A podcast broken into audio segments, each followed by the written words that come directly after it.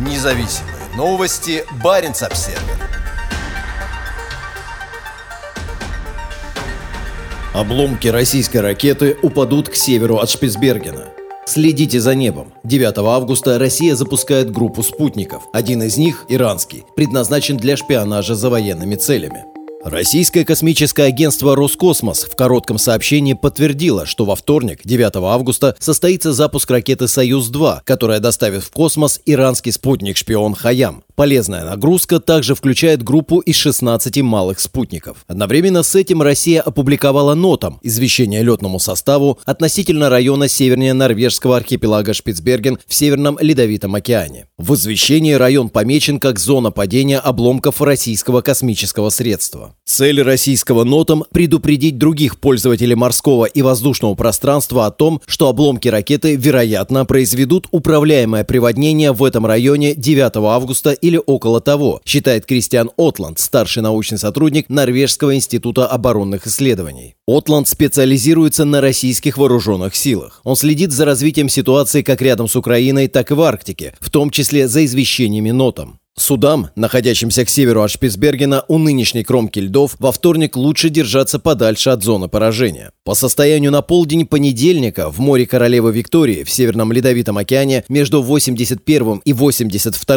градусами северной широты находятся два туристических круизных лайнера – «Комендант Шарко» и «Sea Spirit». Оба они находятся намного восточнее от опасной зоны. Ракета «Союз-2» будет запущена с космодрома Байконур в Казахстане в северном направлении. В море к северу от Шпицбергена Шпицбергена упадут обломки защищающего спутники обтекателя полезной нагрузки. Спутник Хаям, названный в честь персидского математика XII века, разработан в рамках соглашения между Тегераном и Москвой и оснащен камерой высокого разрешения, которая даст Ирану возможность наблюдать за военными объектами в соседних странах Ближнего Востока. По данным газеты «Вашингтон-Пост», до передачи под контроль Тегерана спутник сначала будет использоваться Россией для поддержки собственных военных действий на Украине. Газета цитирует представителей западных спецслужб, по словам которых Россия планирует использовать спутник в течение нескольких месяцев для усиления наблюдения за военными объектами в Украине. Отланд согласен с тем, что на первом этапе спутник можно было бы использовать для наблюдения за полями сражений текущей войны. В принципе, спутнику могут быть поручены и другие другие наблюдательные задачи, в том числе связанные с российскими военными действиями в Украине, сказал он Barents Observer. По данным информационного агентства France Presse, космическое агентство Ирана отрицает возможность использования спутника Москвой в военных целях в Украине. Это будет уже второй за это лето запуск ракеты «Союз-2» над Арктикой. Первый состоялся 1 августа с космодрома Плесецк в Архангельской области.